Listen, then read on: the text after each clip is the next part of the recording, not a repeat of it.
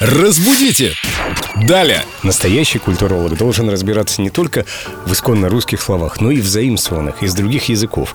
А тем более язык все время обновляется, появляются новые понятия, и Виктория Полякова, наш культуролог, следит за этим с особым пристальным вниманием. Привет, настоящий культуролог. Привет, Вика. Привет, дорогие. К тебе слово иностранного происхождения, вероятно. Что mm. означает косплеить? Не все понимают, дети этим пользуются, а родители говорят, о чем вы там? Да, ты совершенно права, и сейчас мы приоткроем завесу тайны.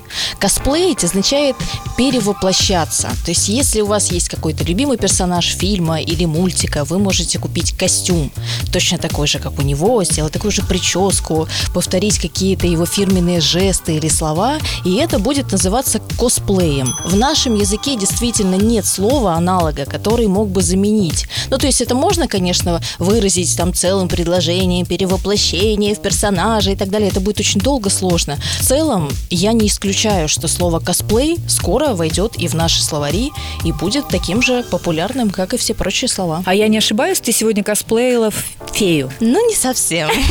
В розовом платье, такая порхающая, с причесочкой. Фея грамотности Виктория Полякова. Ну, мне нравится твой отсыл. Ну, а я, чтобы не быть многословным, скажу просто ок. Разбудите! Далее!